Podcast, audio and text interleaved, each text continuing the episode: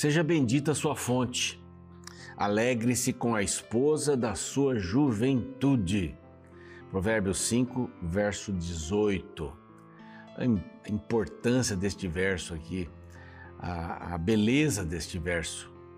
Seja bendita a sua fonte, o seu casamento seja bendito. Alegre-se, porque a gente falou ontem, né? Beba da sua própria cisterna. Não fique olhando para a cisterna do outro, para a grama do vizinho. Né? É, mais ou menos essa linha. Tem até um livro que diz A Grama do Vizinho é Mais Verde. É bem interessante. Esse livro fala sobre essa relação. Alegre-se com a esposa da sua juventude. O casamento deveria ser alguma coisa perene, constante, eterna. E nós estamos assim numa sociedade em que isso não é um assunto muito importante.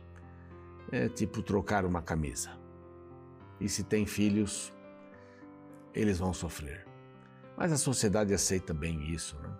Não, a gente vai orientar, por um psicólogo, não há, não há problema. Você tem que pensar em você, ok? A gente tem que aprender muita coisa sobre relacionamento, sabe? A Bíblia tem muitos conselhos sobre relacionamento. Nós precisaríamos nos adequar a esses conselhos de Deus. O casamento é uma coisa sagrada. Ele deveria permanecer, ele é exclusivo, é só com aquela pessoa ele é para a eternidade. E se há filhos, os filhos se espelham nessa relação e vão, nos seus casamentos, nos seus relacionamentos, imitar o exemplo que tiveram em casa. Então a palavra é segura. Seja bendita a, tua, a sua fonte. Alegre-se com a esposa da sua juventude, com o esposo, com, com a esposa. Que Deus possa abençoar você. Essa é a palavra de Deus, esse é o programa Reavivados pela Palavra. A palavra nos reanima. Por isso que nós insistimos, vamos ler a Bíblia todos os dias. Estamos aqui todos os dias com um capítulo novo. Hoje, o último capítulo de, Deu, de aliás, de Números, para entrarmos em Deuteronômio. Então, se prepare, amanhã vamos começar esse livro que relembra uma porção de coisas que Moisés já tinha falado, é a última ação de Moisés, conselho. O livro de Números praticamente não acaba, né? Aqui é uma história, é uma história não, é mais uma situação sobre casamento e herdeiros de casamentos e heranças.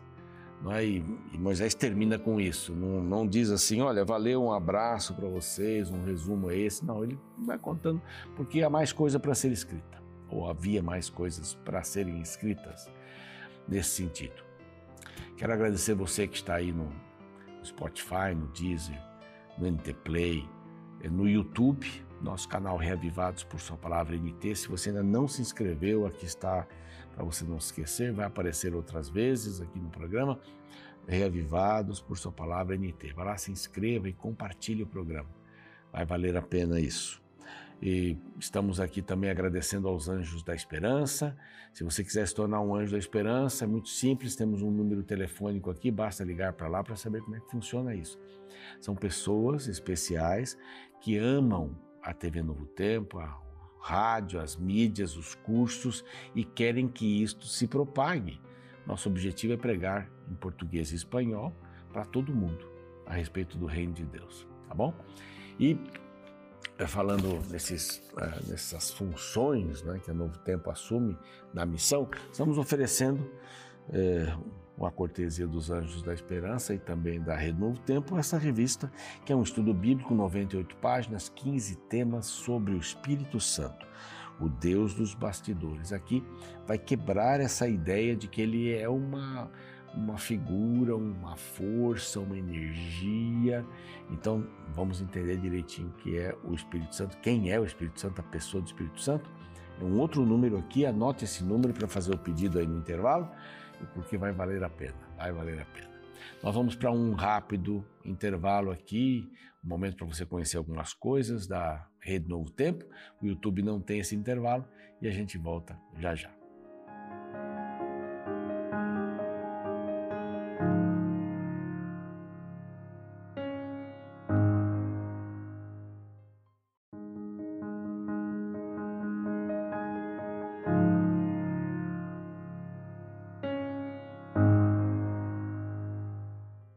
Ok, estamos de volta. Este é o programa Reavivados por Sua Palavra aqui da TV Novo Tempo. Você que está chegando agora, bem-vindo, bem-vinda.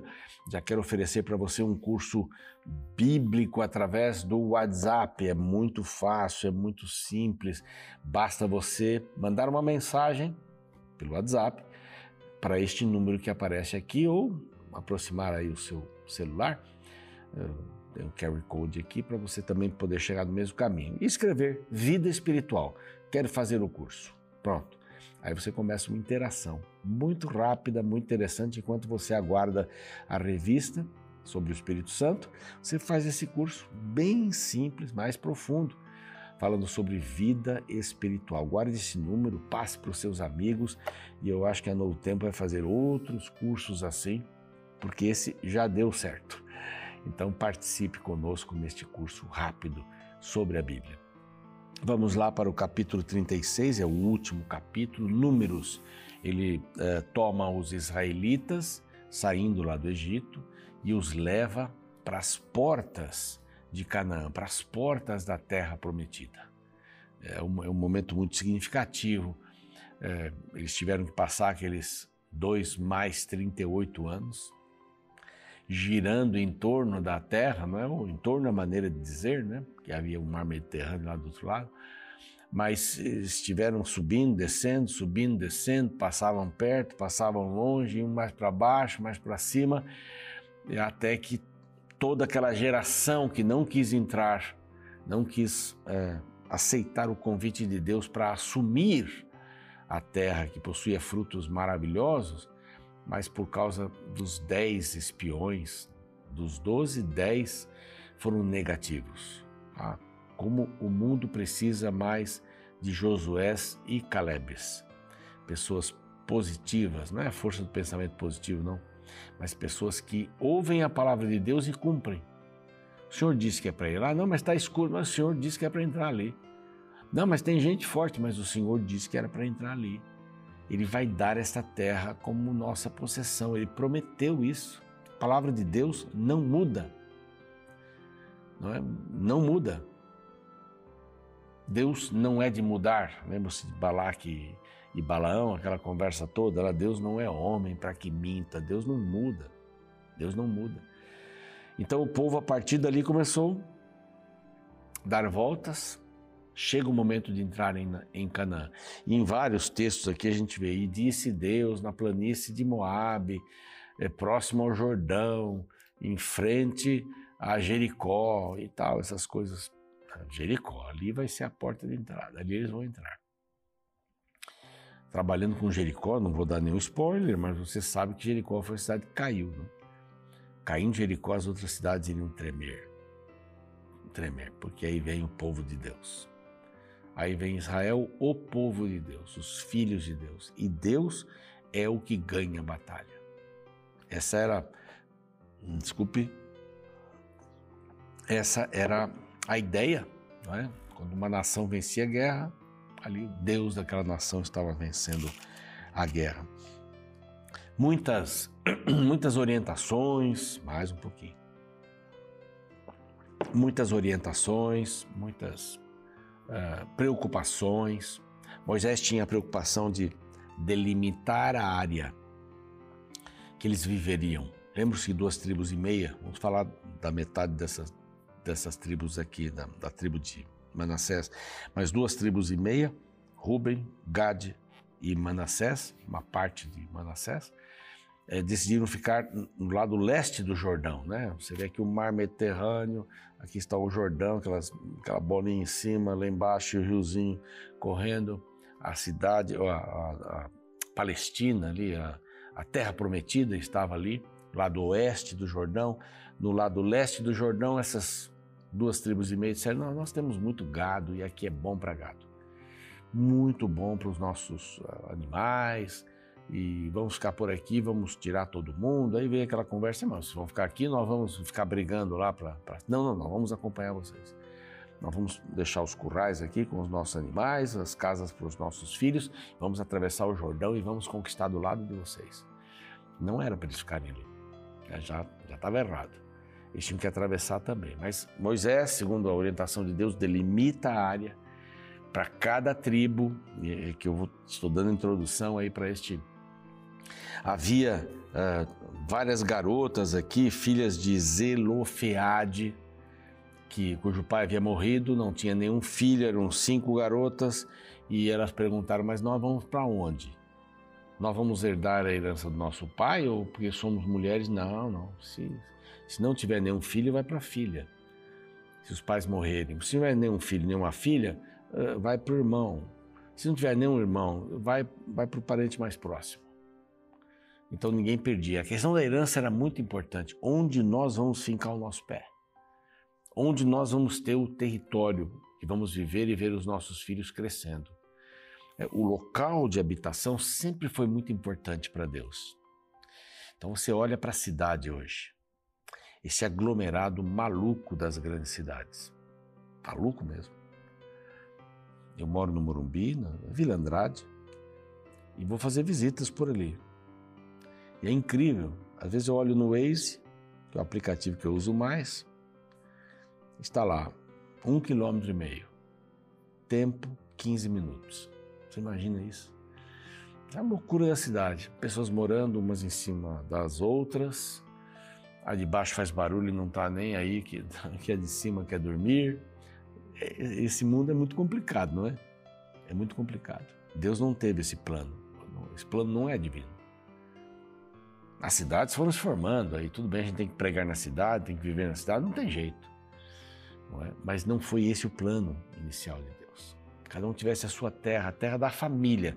Era tão importante, nós vimos aqui em Levíticos, é que quando uma família entrava em situação financeira ruim, alguma coisa e tal, e tinha que vender a propriedade, a partir dali eles tinham que contar o tempo até chegar a 50 anos. Eram, eram sete períodos de sete anos, 49 anos, e no quinquagésimo ano essa propriedade voltaria para os seus antigos donos. Ninguém perderia para sempre. Ninguém perderia para sempre. Se alguém tivesse que se vender como escravo, porque não podia mais pagar a dívida, quando chegava nesse período, neste ano do jubileu, as pessoas voltavam livres. Então havia um mecanismo para que dívidas, para que terras voltassem, heranças voltassem para a família. Ninguém deveria ter esta ideia de que eu perdi.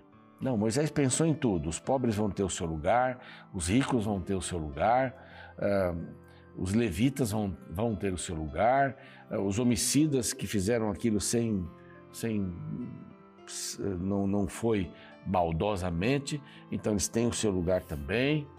Todo mundo tinha o seu lugar. Essa é a visão de Deus. Todo mundo deveria ter o seu lugar e digno. Aí cada um fazia do seu jeito, né? Amarelo, vermelho, verde, um andar, dois andares, não sei. Mas cada um faria do seu jeito. Hoje a gente vive num desespero. Um desespero para morar, não? pagar caro por um pedacinho de, de, de concreto né? Não foi esse o plano de Deus. E aqui é exatamente isso. O que acontece?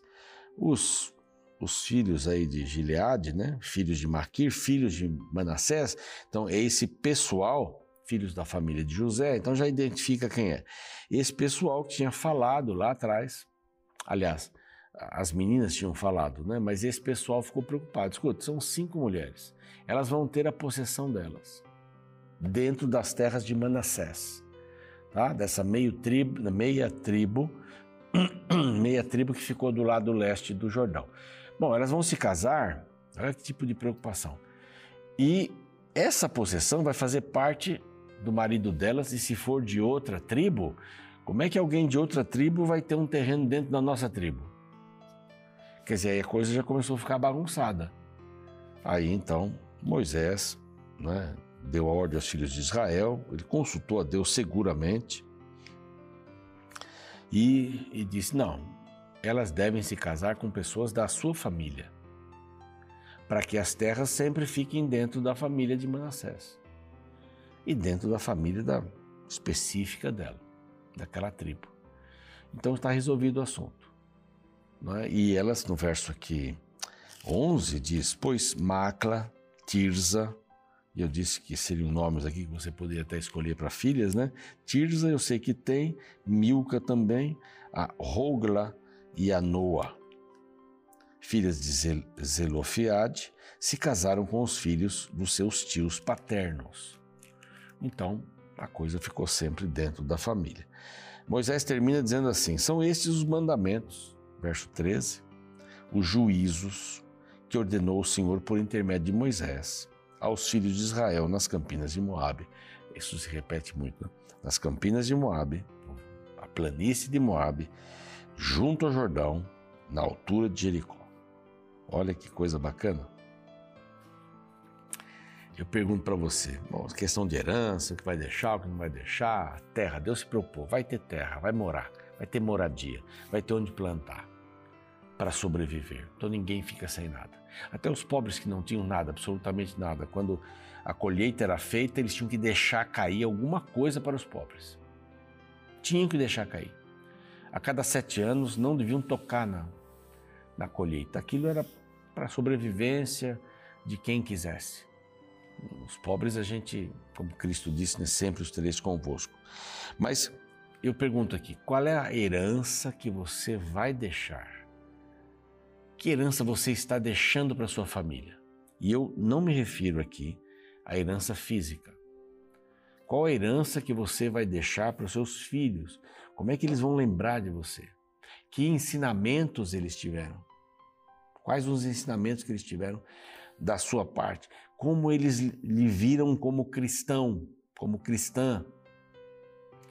Ah, havia uma, uma, discussão lá na minha comunidade que se as crianças deviam ter um culto separado ou não. Eu, eu não sou a favor disso. O culto deve ser junto com os pais. Por quê?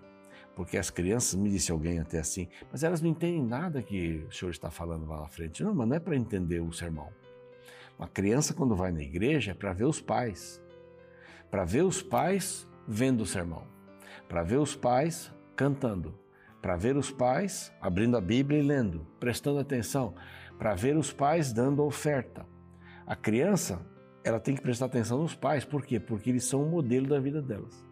Essa é a herança que eles estão deixando. Na hora da, do almoço, da comida, depois de um culto numa igreja, aí, seja ela qual for, a, a, conversa deve ser a mais agradável, nunca de críticas, porque elas vão aprender a criticar também. Então você entende? E a pergunta é: qual é a herança que você está deixando? Não estou só falando da igreja, mas nos seus negócios. Como é que seus filhos veem você falando, fazendo um negócio? Você quer sempre ter vantagem? Quer sempre sobressair? Não é? Quer fazer o indivíduo baixar o preço porque você percebeu que ele precisa vender, ele precisa do dinheiro? Você é esperto, é essa a herança que, ou esperta, é isso que você quer deixar para os seus filhos? Como é que você fala dos inimigos? Como é que você administra uma crise? Como é que você administra o dinheiro? Como é que você come? Como é que você bebe? O que você bebe? O que você come?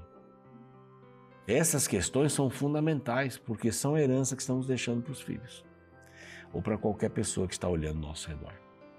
Tá bem? Desafio para você, para mim, para todos nós. Vamos orar? Pai bondoso, estamos terminando o livro de Números. Que essa fique como uma mensagem para a meditação. Qual é a herança que estamos deixando? Não é uma herança financeira? Muitos só pensam nisso. Tenho que deixar para os meus filhos o que eles não tiveram. Não, a gente tem que deixar o exemplo e o Senhor sabe disso e nós queremos isso. Ajuda-nos a termos Jesus no coração e sermos Jesus para as pessoas. O Mestre vai ser visto em nossa vida, nos atos, no olhar, nas palavras, nas ações. Que essa seja uma grande realidade. Em nome de Jesus. Amém. Bom, fico por aqui. Você segue o programa e amanhã vamos começar Deuteronômio. Não perca por nada, hein? Até lá. Uma história infantil muito conhecida, intitulada Adão e o Vagabundo, narra a história de Lady, uma cadela da raça Cocker Spaniel americano, a qual vive elegantemente com seus donos em um bairro de classe média alta da cidade americana. Na trama, ela se torna o interesse amoroso do cão vira-lata vagabundo. A história retrata o relacionamento amoroso entre dois indivíduos de classes sociais diferentes, Histórias como essas existem aos montes na literatura mostrando um tipo de amor que não se importa com as diferenças socioculturais entre as pessoas. Porém, embora estas histórias sejam atrativas nos filmes, Na vida real, pessoas com muitas diferenças têm muitas dificuldades em viverem juntas por muito tempo. Isso é o que descobriu Jessie Strybe, professora assistente de sociologia na Universidade de Duke, nos Estados Unidos, autora do livro sobre casamento entre classes, intitulado O Poder do Passado Entendendo Casamentos entre Classes. Segundo ela, quanto mais diferenças um casal tem, mais difícil é para que o relacionamento dê certo. Os opostos se atraem, mas não conseguem conviver bem por muito tempo. A Bíblia alerta para o perigo de relacionamentos entre pessoas com diferenças religiosas e culturais opostas. O ideal apontado pela palavra de Deus é que os indivíduos procurem pessoas que compartilhem de valores semelhantes para que possam caminhar juntos na vida. Este é um princípio que pode ser encontrado no último capítulo do livro de Números. Nesta sessão, encontramos um problema a ser resolvido entre as filhas de Zelofeade, a questão é que naqueles tempos, quando uma mulher se casava, a herança que pertencia a ela era repassada para seu esposo. A preocupação levantada pelos líderes da tribo de Manassés, a qual elas pertenciam, é que ela se casasse com alguém de outra região, e assim as terras passariam para outra tribo. No verso 6 do capítulo 36 de Números, encontramos o conselho divino.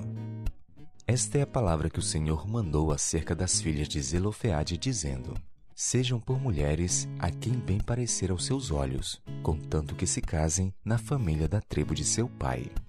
O conselho divino era de que elas procurassem alguém dentro da tribo que elas faziam parte. Se envolver com indivíduos de outras regiões trariam grandes prejuízos não somente para elas, mas para todos os seus familiares.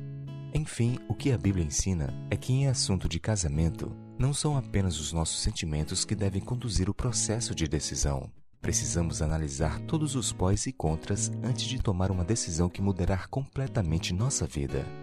Afinal, o casamento não é só entre duas pessoas, mas entre duas famílias.